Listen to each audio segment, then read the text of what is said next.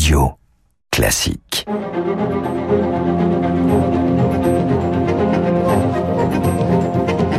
Esprit libre avec François Geffrier sur Radio Classique. Esprit libre avec, euh, comme chaque lundi, le philosophe Luc Ferry. Bonjour Luc Ferry. Bonjour cher François. Nous sommes un peu perdus. Euh, la présidentielle est dans à peine plus de cinq mois et de façon surprenante à ce stade euh, des, événements, on ne voit pas se dégager de favoris évidents pour ce qui est l'élection suprême. Vous êtes surpris de cette situation sondagière, comme on pourrait dire? Oui, c'est vraiment une nouveauté parce que euh, je ne sais pas si tout le monde voit ça, mais le ticket d'entrée au deuxième tour est très bas. Il est à 17-18%. C'est-à-dire que celui qui aura 18% sera en face euh, d'Emmanuel Macron, très probablement. Il sera au deuxième tour. Mais il y a au moins trois candidats qui peuvent espérer rentrer dans ce deuxième tour. Et dans ce cas-là, on a des scénarios qui sont totalement imprévisibles. Il peut y avoir évidemment un candidat LR, que ce soit Michel Barnier, que ce soit Xavier Bertrand ou que ce soit Valérie Pécresse. Il peut avoir euh, Éric Zemmour et il peut y avoir Marine Le Pen. Mmh. Et dans ce cas-là, on a des scénarios qui sont complètement imprévisibles, complètement différents. Donc euh, aujourd'hui, euh, à la fois les sondages nous, nous font miroiter cette, ce suspense, si je puis dire, électoral absolument inédit, et en même temps, les sondages ne nous disent absolument rien sur ce qui va se passer. Et donc, on est dans une situation où l'élection présidentielle va, va passionner probablement les, les, électeurs, non pas parce que les idées sont grandioses et que les, les programmes sont époustouflants, mais parce que il y a une, une, imprévisibilité absolue de ce qui va se passer. Et, notamment côté LR. Mais en revanche, ce que je retiens de ce que vous nous dites, c'est que a priori, on est à peu près certain, à ce stade, que ce sera dans le duel un duel face à Emmanuel Macron. Oui, c'est très probable. C'est le, le, scénario le plus probable aujourd'hui. Et ce qui peut changer complètement la donne, c'est le 4 décembre, quand les LR vont se mettre d'accord avec eux-mêmes, et donc il n'y aura qu'un seul candidat, et que ce candidat soit Xavier Bertrand ou Michel Barnier ou Valérie Pécresse, il est évident qu'il va prendre quelques points dans les sondages, euh, parce que bah, tout le monde sera derrière lui. Euh, ça, ça c'est le, le deal mmh. qu'ils ont entre eux. Hein. Donc c'est l'accord qu'ils ont entre eux. Je pense que cet accord sera évidemment respecté, parce qu'on peut pas faire autrement. Là, ce serait absolument ridicule et clownesque s'il n'y avait pas un accord derrière le, celui qui sera élu au Congrès. Et donc là, il peut prendre 3-4 points dans les sondages et dans ce cas-là, il y a la possibilité pour les LR de se retrouver au deuxième tour. Et après, tout est possible. Mais c'est vrai que vu d'ici, vu d'aujourd'hui, on est dans une incertitude assez assez rare. Euh, euh, voilà, habituellement, on sait quand même qu'il y, y, a deux candidats qui se dégagent oui. Euh, cinq mois avant. Là, c'est pas le cas. Et en même temps, on a pu aussi très lourdement se tromper. Si on prend simplement il y a cinq ans, à l'automne 2016, clairement Alain Juppé était le prochain président de la République. Janvier 2017, François Fillon est le prochain président de la République, c'est une évidence.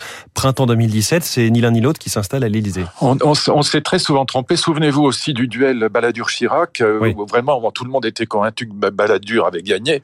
Chirac était complètement dans les cordes et puis c'est lui qui l'a, qui l'a emporté finalement. Donc en effet, tout ça est très, est très difficile à, à prévoir. Mais aujourd'hui, je dirais plus que jamais parce qu'encore une fois, le ticket d'entrée au deuxième tour est très bas.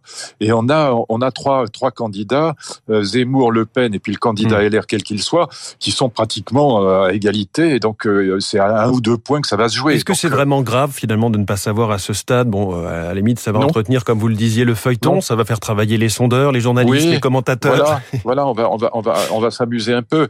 Non, c'est grave pour la, la droite républicaine. Pourquoi c'est grave pour elle? Parce qu'elle est archi majoritaire dans le pays. La droite et si on compte la droite et l'extrême droite, oui. elles sont archi majoritaires dans le pays.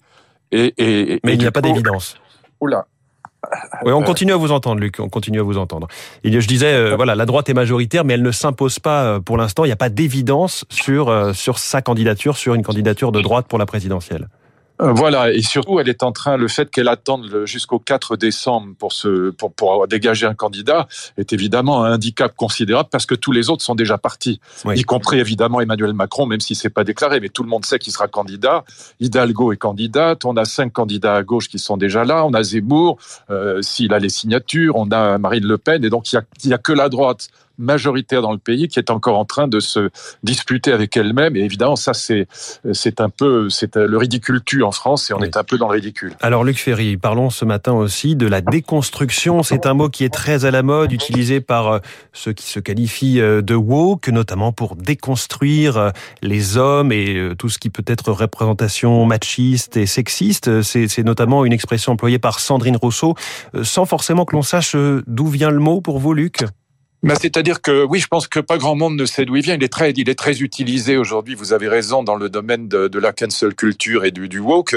Euh, donc le woke, vous savez, c'est, c'est, ce sont ces, au fond, ceux qui se disent éveillés, puisque c'est ça que ça veut dire en anglais, qui regroupent à la fois euh, l'écologie décroissante euh, fondamentaliste, le féminisme radical et puis les décoloniaux.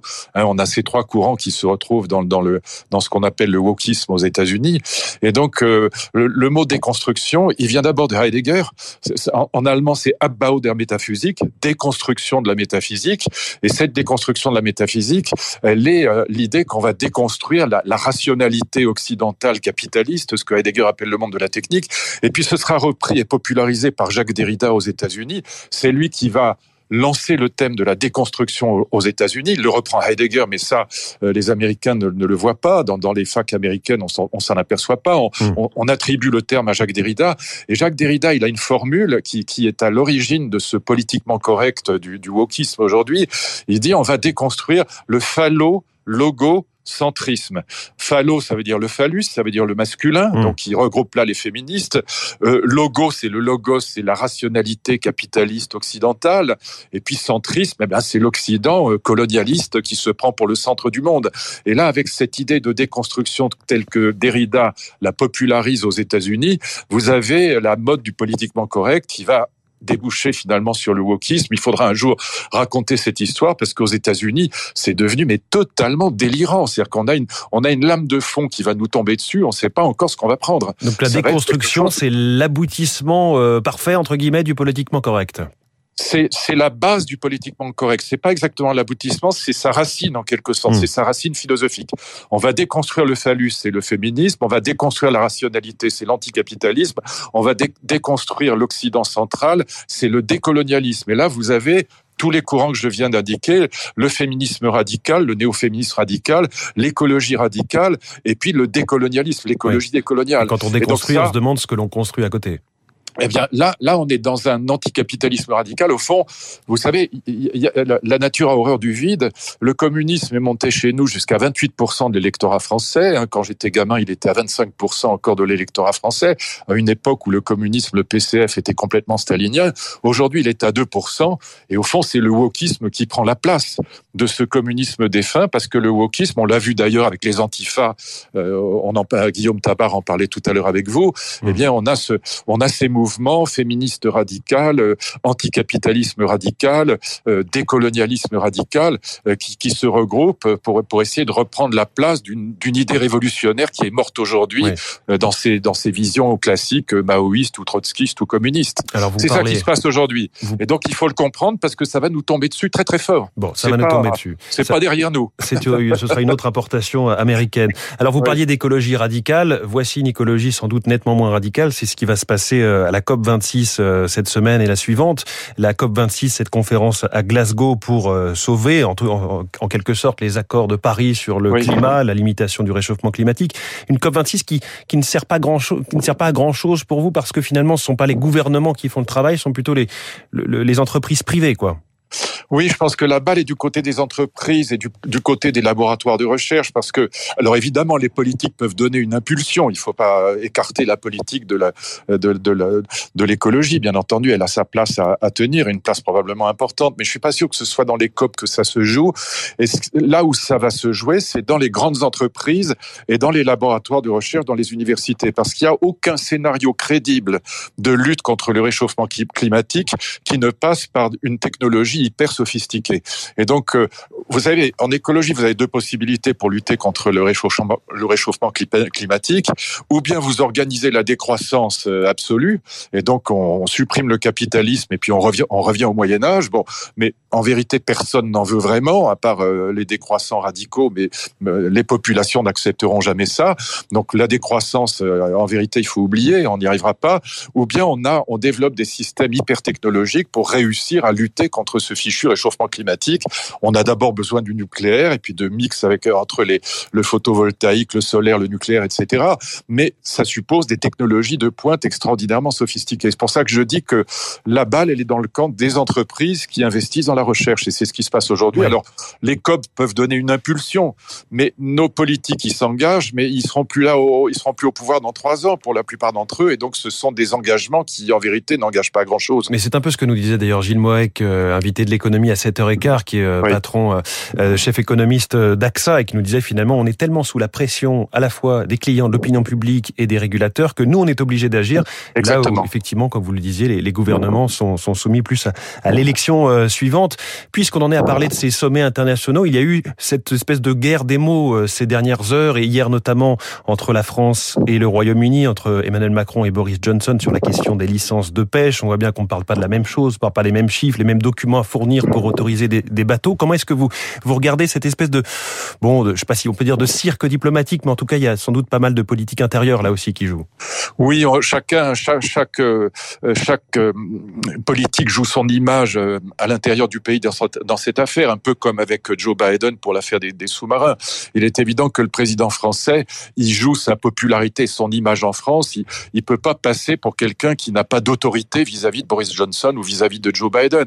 Et puis évidemment, Boris Johnson de son côté, il veut pas céder face à la France dans cette histoire de pêche. Et donc on a, on a, on a en vérité un, un duel euh, qui, qui, se, qui se situe à 99% face à une opinion publique qui est l'opinion publique de, euh, de l'intérieur de chacun des pays. Donc ça n'a, ça n'a pas un intérêt euh, en vérité grandiose. Maintenant, mais on est prêt à couper l'électricité au Royaume-Uni, en tout cas théoriquement. Oui, oui, je suis pas, je suis pas sûr qu'on arrive jusque là, mais enfin on verra.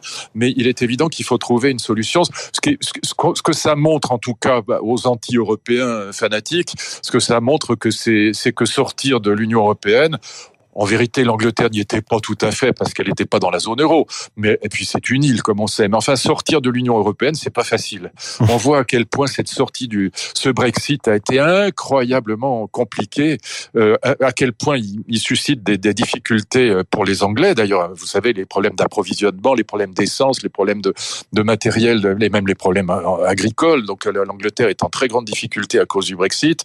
Et on voit à quel point euh, c'est vraiment une bêtise. C'est le fait que l'Angleterre ne soit plus dans l'Union européenne est quand même en vérité une catastrophe pour tout le monde. Oui. Donc c'est et on voit à quel point les, les, débats ressurgissent en permanence sur des points particuliers et à quel point on n'arrive pas à régler cette cette question du Brexit. C'est c'est quand même vraiment c'est navrant parce que l'Angleterre est quand même un, un, immense pays de culture, un, un pays euh, de tradition démocratique exceptionnelle, euh, de culture exceptionnelle, d'économie exceptionnelle. C'est quand même le premier pays industriel dans l'histoire et c'est quand même extraordinairement dommage qu'on on, on en soit on en soit arrivé là. Oui, tout à l'heure François Vidal, euh, directeur délégué de la rédaction des Échos, nous disait que Boris Johnson était un petit peu contraint d'entretenir la fiction d'un Brexit positif et oui. qui a un intérêt véritable pour son peuple.